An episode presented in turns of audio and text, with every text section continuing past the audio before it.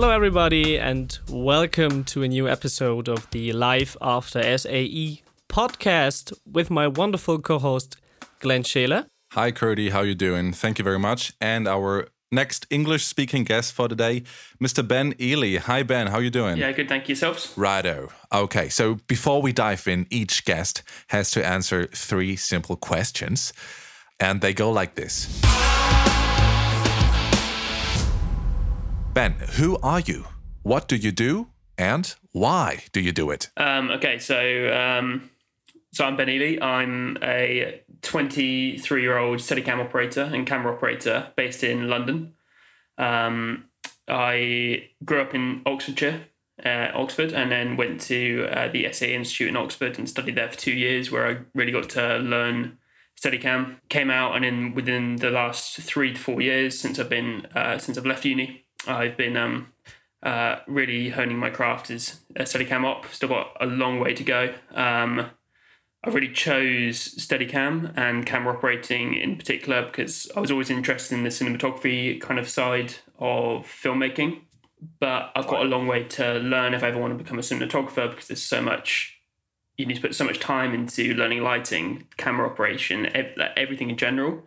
Where I always loved the more movement side of the camera. So I really f- chose to focus my career into Steadicam and camera operating as a very niche uh, area. So yeah, that's pretty much me. All right, thank you very much. Um, yes, so we're going to talk about you as a cameraman later as well. Um, first of all, I would like to know when did you finish uni? Uh, I think I went too many years actually. I finished. Oh God, it would have been um, it was two and a half years ago, actually. So not not three or four. okay, no worries. So 2018, is that correct? Okay, that's uh, when I finished as well. Uh, 2018 uh, graduate. Yeah. All right, sweet. What got you into videography in the first place? I was doing um, A levels, which are um, 16 to 18 in the UK. Um, I was doing chemistry, biology, physics, and maths, and I quickly realised in, in my first year that Whoa. it definitely wasn't for me. Um, and at that time, I would yeah already starting to buy my first um, DSLR cameras, my uh, first like kind of lenses, first little bits of lighting, and was starting to do photography and uh, starting to record some videos. And then after my first year, I decided to um, drop out and then go to college.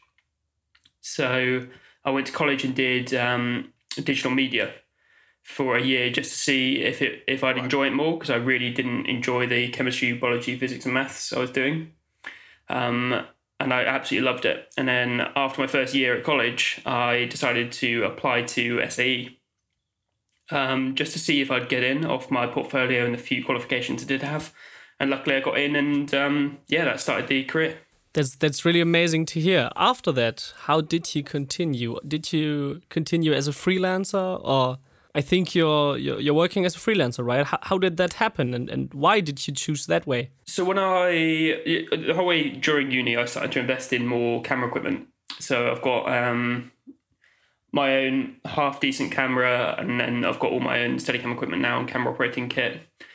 But through uni, I was starting to do small little freelance projects um, for different companies, and they started to build all the way through uni. So by the time I left, I was in a position where I had a few clients, so I could start working um, working with them more often, starting to pay my bills through them. I was doing a few a few jobs straight out of uni just to build um, j- just to be able to pay all my rent and bills and everything.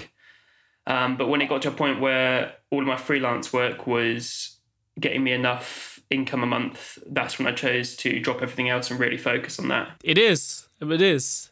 Wow, that's a brave move, right? Quite wow. scary at the time. There's been a few months where it's been uh, uh, been a bit low, but in the last year, even with the COVID, um, my Steadicam career is really pushed up because I've um, it's I've, I've only been doing Steadicam properly for I'd say about a year and a half with uh, with the big oh, rig. Wow, okay. Yeah, with my big rig because it's, it's Steadicam's a very big investment to get into.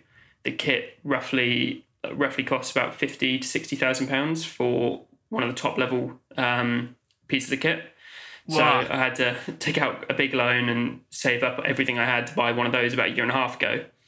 Um, and then since then, I've just been really pushing myself as a Steadicam op and not taking some of the other jobs I was taking as a videographer, just to try and get Makes the reputation for myself, just being a um, Steadicam operator. That really makes sense. Yeah, so you're really committed to your um I don't know, to your belief I'm gonna be like the camera guy. So you bought a very expensive camera and then pushed everything else away, right? Yeah, I bought a very expensive um, sled. I don't even own. No, I, I still own a camera, but I never use anymore. So all, all I've got is the Steadicam sled, which, without booking a job with a camera, is completely useless. okay. we are the let's say the FBI of the internet, and we are doing a lot of research before we in- invite someone to us. We had a look at your portfolio and realized you're doing a lot. Almost seems like mainly music videos. How did that happen? Um, yeah, I do. Yeah, a fair bit of music videos. Um, uh, so when I first bought the rig a year and a half ago, I was um, pretty much lost in where to where to really push myself to start with. So there was a few areas that are a bit easier to get into, um, which are student films, passion projects, and uh, low lower end music videos. Um, and I was first doing a few uh, postgraduate university um, uh, short films. So that's where I was starting to like get the basis of learning how uh, how larger sets run, how um, just getting all my practice in for Steadicam, getting my portfolio built. And then uh, within about three months, I was starting to pick up a few music videos, and I actually met my current uh, three housemates uh, on a um, short film slash music video shoot, um, and I really hit it off with them. They're two directors of photography and a focus puller, so we just all got on really well, and they started bringing me on all of their projects. And then within, I think it was about eleven months, we'd all moved in together. Wow, it's all about connections, isn't it? That's a funny story. so I, I watched uh, Vistas, the Vista music video with the song Stranger. This one really stood out to me because it looks like it's one big continuous shot, but I bet it isn't, isn't it? um, so that vi- music video was actually a passion passion project. Like I'm I'm a very big fan of their music and their band. I have been for a few years.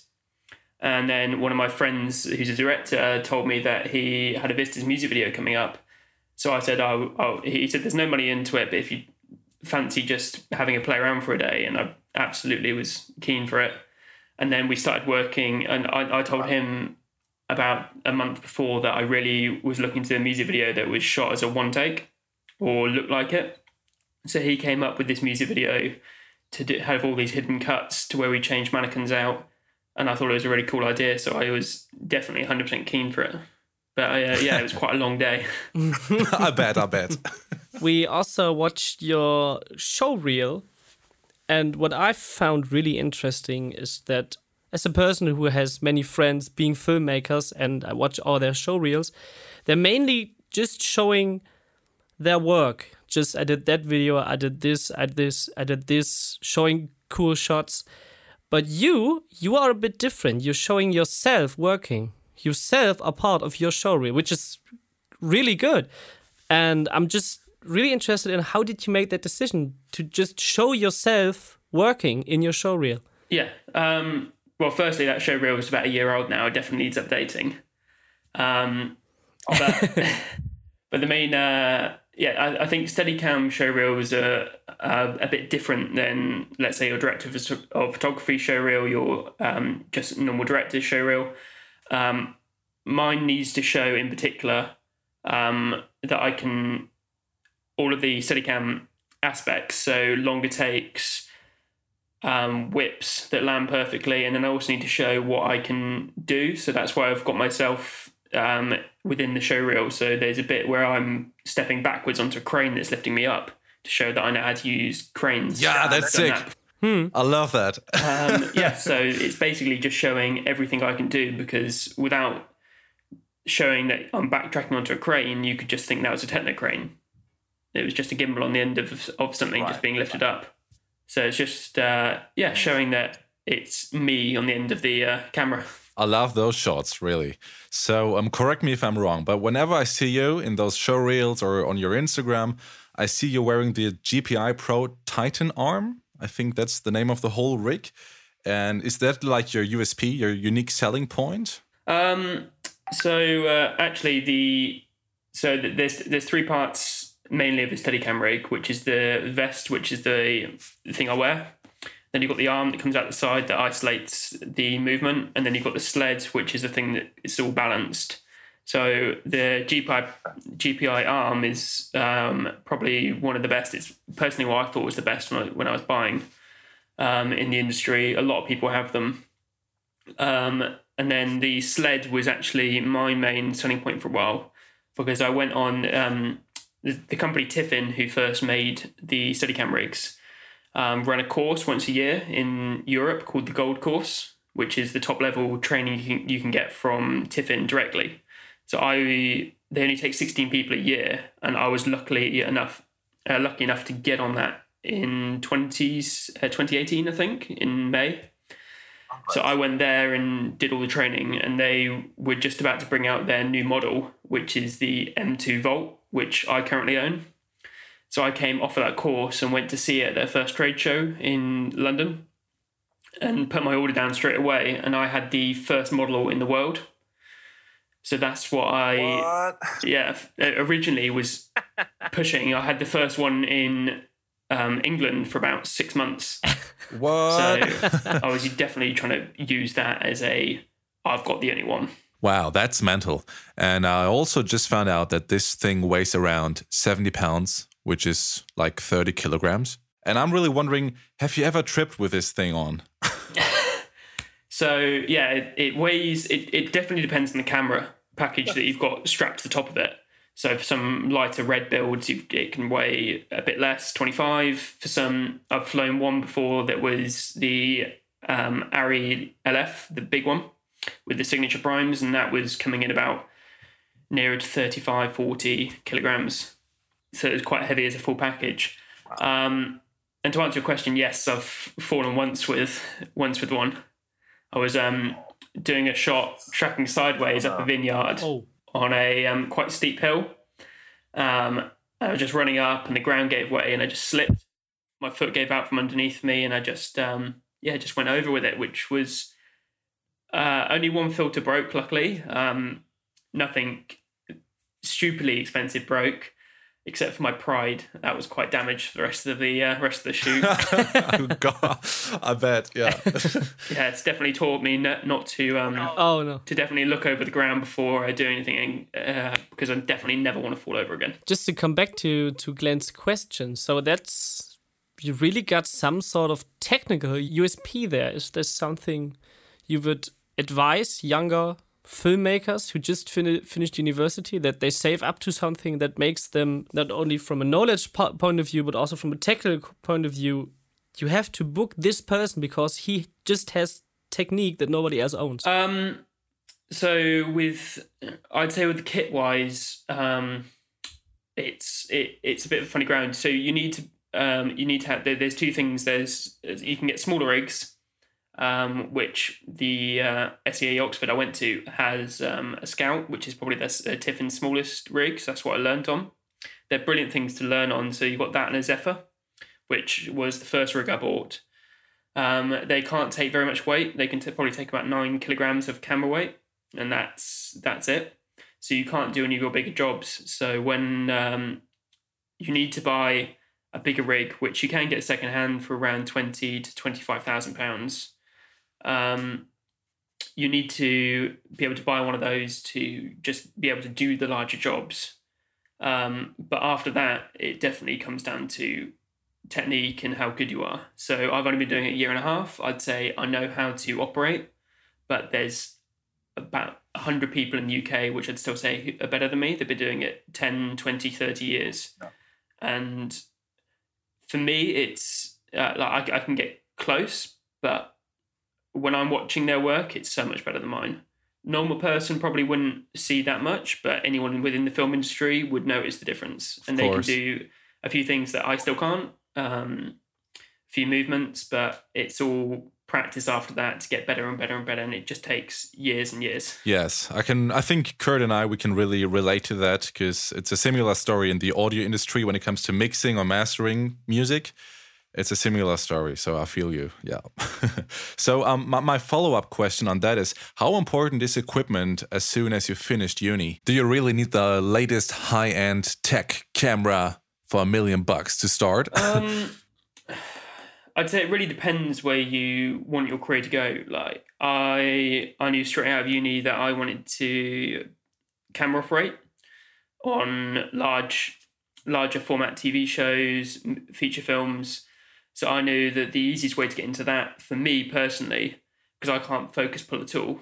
So um, I'm just going to rewind a little bit and go back. So for, for me, in definitely in the UK, there's two ways to get into uh, the camera department. So you can either um, start as a um, trainee, um, go to loading, which is um, running the back end of the camera with the clapperboard and slating and then up to focus pulling, and then you you step all your way up until you can either uh, from a focus puller go to um, camera operating or directing of photography, or you become a Steadicam operator and really train in that, and then start to eventually um, the people you work with a lot will uh, start letting you operate normally and booking you for B camera, Steadicam, which is the area that I kind of want to and are starting to live in. That's that's interesting.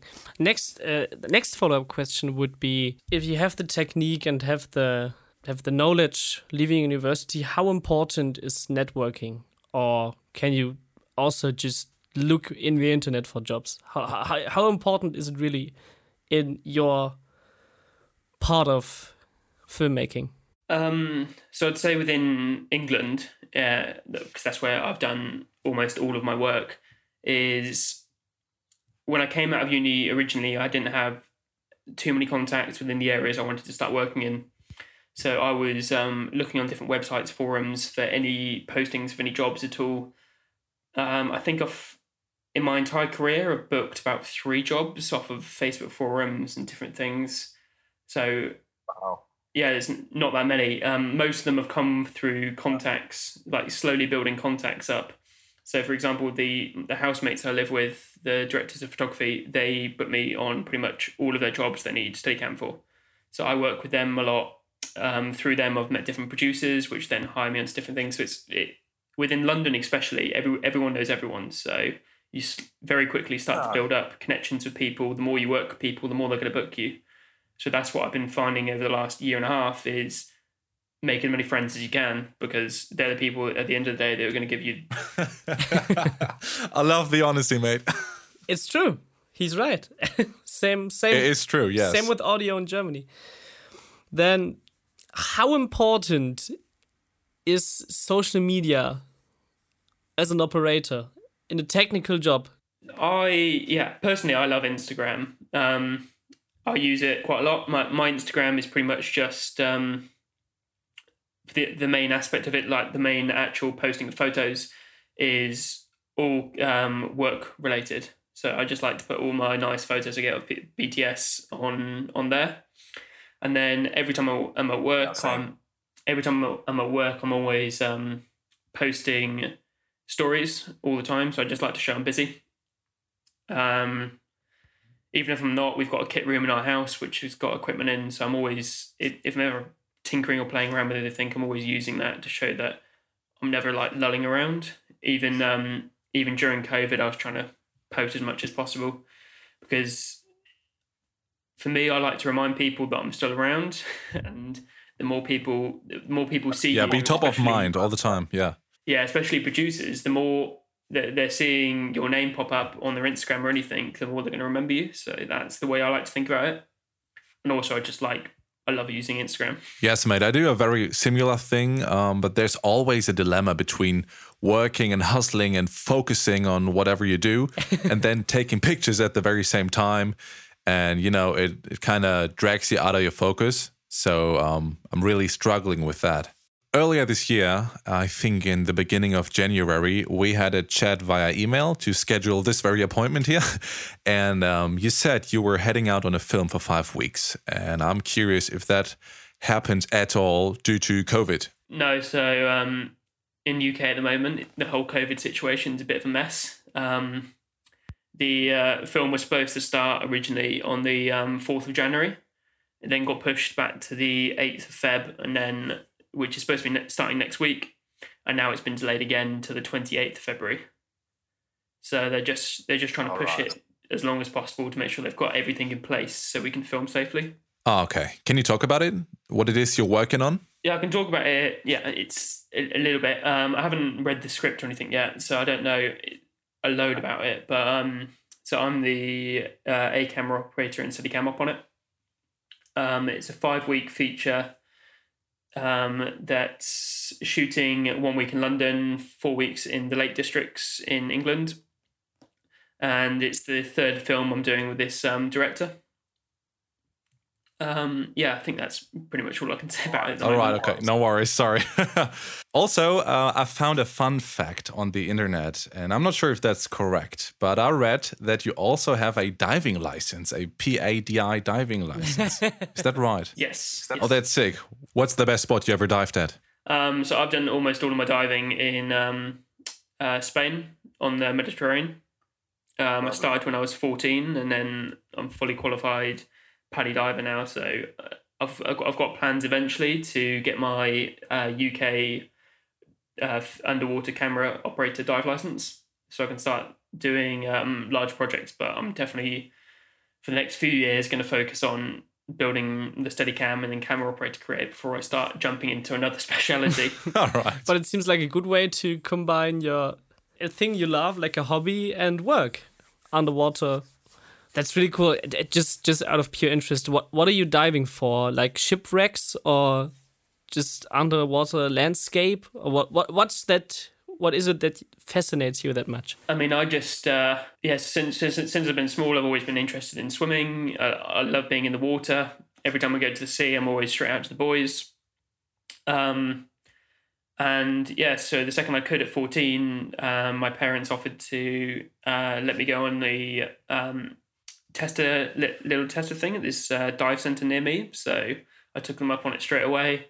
Pretty much came out and asked for all my Christmas and birthday money to be spent on the dive courses.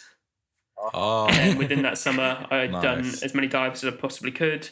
And then every year since, I've been saving up all my money uh, from when I've been little and just diving as much as humanly possible. In the uh, four weeks we went to Spain every year. Wow, that's so cool. That's really cool. Personally, I think I'm afraid of diving because of the pressure and stuff. Uh, so I only go snorkeling. All right. I'm a bit I'm a bit jealous. I I think I would I would need to have a diving license too. I would really like to go like diving for shipwrecks once somewhere. And it, I don't even know why. It just interests me. No, I've got a few spots around the world that, especially shipwrecks, that I um, really want to go to. Probably not the best time to go traveling at the moment, but um, I've definitely, yeah. I've definitely got plans in the yes. next few years to go to a few places and see some cool wrecks. Well, yes, I fully understand. I think we're slowly moving forward to the end of the episode, and in the end, we also have one more standard question. What's your number one tip for students that are just leaving the SAE for a good life after SAE? From what I've experienced, it's it's all get, get as many contacts as possible find out what you want to move into. So if that's script writing, if it's camera department, lighting department, anything, especially I'm talking from the film's perspective, but find out exactly what you want to be in 10 years time or 5 years time and then find either what's below that or how you get your entrance in and try and build contacts as quick as possible. So when I was coming out of uni, I did message a lot of different operators, Steadicam operators, about any advice they had. And a lot of people in the UK are very openly talk, will talk to you and give you advice. So I use as much of that as possible to find out where I needed to go. So that's where I found out about the gold course that I went on that really boosted my operating in general. Um, and that was from a few operators just suggesting that I go do a course, and then if I really enjoy it and I'm and I'm showing that I'm understand it and good at it, then buy a rig and then slowly push away into the industry. So contacts and then asking everyone that's above you or is where you want to be for advice is probably the best thing that I can, uh, yeah, I can give to anyone. That sounds good. that sounds like like something nice to end the this episode to. If people want to contact you, where can they do it? Obviously, I think Instagram. Any anywhere else? Yeah, Instagram's the um, yeah best place to message me. If they want to. We're gonna put that in the show notes, so uh, people is gonna add you. Really good, really good. Okay, then I would say Ben, I would say thank you for joining us for this episode. I think we all learned a lot. Thank you very much. And uh, yeah, enjoy your evening. Have a Brilliant. good Thank you one. very much. See you later, mate. It's been a pleasure. Thank, Thank you. you. Bye.